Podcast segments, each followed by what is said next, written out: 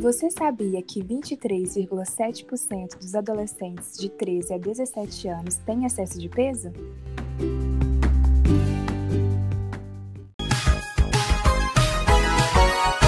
Adolescente é um bicho diferente. Adolescente, não chegue perto porque morde adolescente. Esses dados são referentes à Pesquisa Nacional de Saúde do Escolar, a PENS 2015. A adolescência é um período de maior vulnerabilidade à saúde do indivíduo, caracterizado pelas mudanças biopsicossociais que interferem diretamente em seu comportamento alimentar. As práticas alimentares de adolescentes têm sido caracterizadas pelo elevado consumo de refeições prontas, de fácil preparo e de alimentos ultraprocessados, essa alimentação inadequada na adolescência é considerada um dos principais fatores de risco para o aparecimento precoce da obesidade. Os dados da PENSE 2015 revelam que 23,7% dos escolares apresentam excesso de peso. Esse comportamento já tinha sido observado na POF 2008-2009, na qual 19,9% dos estudantes foram diagnosticados com excesso de peso. Dos estudantes avaliados nessa pesquisa, 3,1% possuíam baixo peso, demonstrando, portanto, uma pequena frequência de desnutrição e reafirmando a mudança no perfil epidemiológico e nutricional que a população vem passando nos últimos anos. Nessa fase da vida, há uma preocupação demasiada com a aparência física, o que pode gerar comportamentos de risco relacionados à saúde, como prática de vômitos ou uso de laxantes para provocar perda de peso além de uso de fórmulas ou remédios para promover perda ou ganho de peso. Visto que a escola possui grande influência na formação do indivíduo, é necessário a implementação de atividades de educação alimentar e nutricional com o intuito de promover uma alimentação saudável. Com base nisso, o podcast de hoje traz uma entrevista com um estudante da Universidade Federal do Ceará, integrante de um projeto de extensão denominado apoio à segurança alimentar e nutricional no âmbito do PNAE e a visão de um estudante onde foram realizadas as atividades de extensão. Página em branco, estamos escrevendo como segredo do crescimento. Bomba de tempo, explosões sem aviso, futuro incerto, esperança em movimento. Bem-vinda, Claisa. Conta pra gente em qual local foi realizado esse projeto e assim quais eram os objetivos que você estava buscando. Bem, esse projeto ele foi realizado em cinco escolas de ensino médio em tempo integral na cidade de Fortaleza. E o nosso objetivo principal era criar um ambiente de aprendizagem sobre educação alimentar e nutricional, nós queríamos desenvolver hábitos alimentares mais saudáveis e também mais sustentáveis. Então, pensando nisso, nosso projeto tinha uma disciplina eletiva chamada Segurança Alimentar e Nutricional.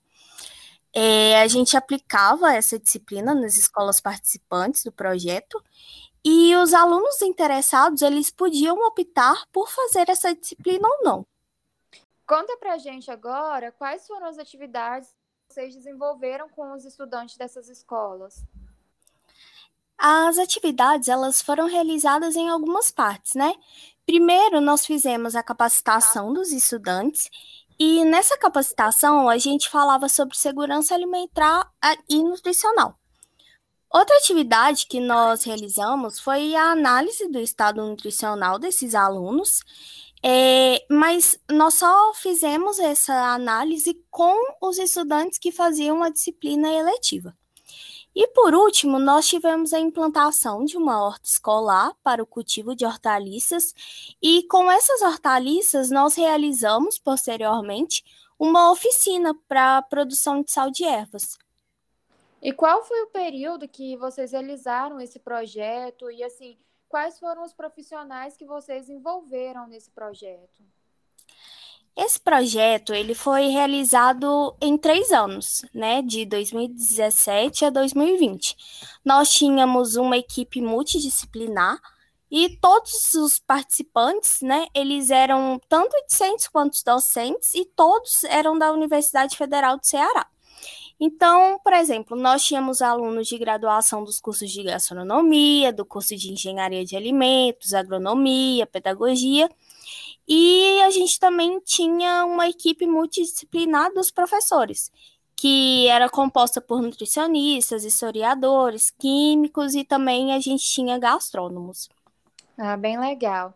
E você citou anteriormente que teve uma capacitação dos estudantes, né, quanto àquelas práticas alimentares saudáveis. Como que foi essa capacitação? É, a capacitação ela ocorreu por meio da nossa disciplina eletiva, que chamava Segurança Alimentar e Nutricional. E todo o nosso material utilizado nessas aulas, ele foi com base no Guia Alimentar para a População Brasileira. Tínhamos a, a preocupação de deixar as aulas mais interativas. Então, por isso, durante as aulas, né, os estudantes eles eram induzidos a participar de exposições dialogadas e a gente sempre trazia a discussão de alguma situação problema que encaixasse é, com a, o tema da aula. O, o projeto ele também teve o interesse de analisar o, o estado nutricional dos estudantes, né? Dessas cinco escolas que, que vocês aplicaram. E conta pra gente como que foi os resultados que vocês obtiveram, né? Analisando os estudantes. Os resultados obtidos, eles demonstraram que 20,9% dos estudantes é, apresentavam algum nível de sobrepeso. E dentro desses 20,9%, 4,84% encontravam-se já obesos. No entanto, a gente também viu que 14,5% dos estudantes apresentaram peso baixo para a idade e tanto para a idade quanto em relação para a altura, né? Um dado muito positivo que a gente obteve é que 80% desses estudantes não apresentaram risco para desenvolvimento de doenças cardiovasculares. Em relação aos hábitos alimentares, quais foram os resultados que vocês obtiveram? Em relação aos hábitos alimentares, né, a gente viu que 82,3% dos estudantes, eles realizavam as refeições em frente à televisão, computador ou celular. 61,3% desses alunos tinham o hábito de consumir alimentos de baixo valor nutricional e alto valor energético, Apenas 17,7% desses alunos tinham o hábito de ingerir frutas e verduras, o que é um valor muito baixo. Nossa, esses dados são bem chocantes, né? É, outra atividade que vocês desenvolveram foi a implantação de horta escolar, né? Que você acabou de, que você citou anteriormente. É, eu gostaria que você contasse para a gente como que, essa, é, como que essa parte da atividade, como que ela foi realizada. A implantação da horta escolar para o cultivo de hortaliças e a produção de sal de ervas é, tinha como objetivo principal assim a reeducação alimentar desses alunos. E além disso, a gente também queria uma forma de aplicar na prática o uso das hortaliças que a gente estava plantando. Por isso, nós optamos por produzir um sal de ervas a partir dos insumos dessa horta. A atividade era composta por uma sequência de ações. Então, primeiro tivemos uma palestra inicial de sensibilização dos alunos e também de quem trabalhava na escola. Para a implementação da horta, as escolas elas receberam os materiais necessários, juntamente com orientações a respeito da preparação e manutenção dessa horta.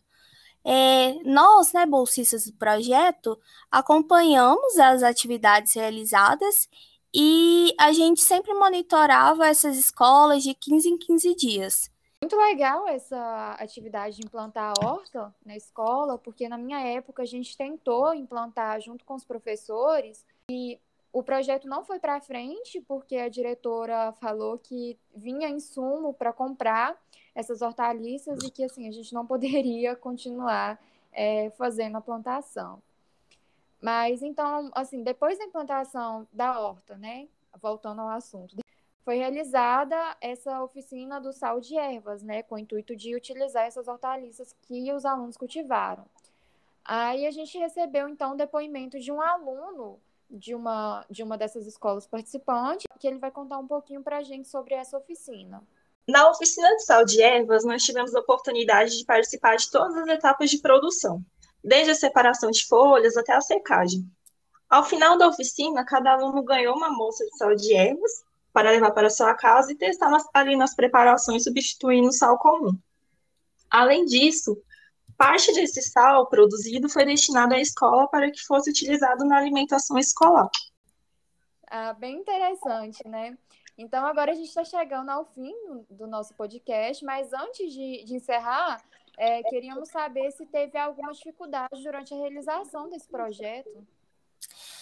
Sim, nós tentamos introduzir o sal de ervas na cozinha das escolas, mas houve muita resistência em relação a essa introdução, não por parte dos alunos, mas por parte de algumas merendeiras que trabalhavam na escola.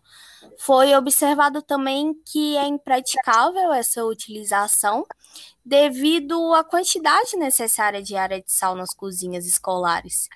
É, então, a gente precisaria de uma horta muito maior para conseguir é, alcançar as demandas da escola, né? Nossa, bem legal, gente. Obrigada por ter compartilhado a experiência de vocês aqui com a gente. E com isso, a gente vai encerrando o episódio de hoje do nosso podcast. Muito obrigada por quem escutou até aqui.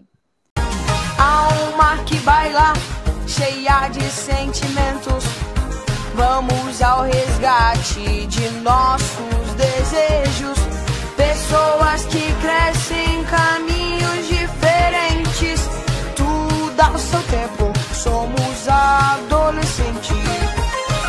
No episódio de hoje, vimos como é importante as ações de educação alimentar e nutricional nas escolas, principalmente quando os estudantes têm oportunidade de colocar em prática aquilo que é visto na teoria. Também vimos como é significativa a criação de projetos extensionistas que promovam educação alimentar e nutricional nas escolas, principalmente para essa fase da adolescência, que é onde ocorre a criação de hábitos e comportamentos alimentares que podem perdurar por toda a vida. Vale ressaltar que a adolescência é uma fase vulnerável à distorção da imagem corporal, Assim, eles acabam por ficar expostos ao desenvolvimento de comportamentos de risco à saúde. Dessa forma, é essencial que as escolas promovam ações de educação alimentar e nutricional para adolescentes, visando a prevenção de atitudes e condutas comportamentais inadequadas.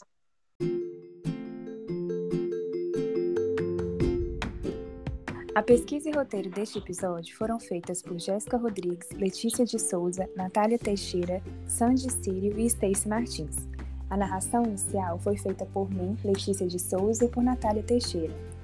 Para os dados referentes ao estado nutricional, foi utilizado o relatório da Pesquisa Nacional de Saúde do Escolar de 2015 e o artigo utilizado para o relato de experiência teve como título Promoção da Segurança Alimentar e Nutricional em escolas de ensino médio em tempo integral, relato de experiência extensionista, publicado em 2020 no jornal Research, Society and Development.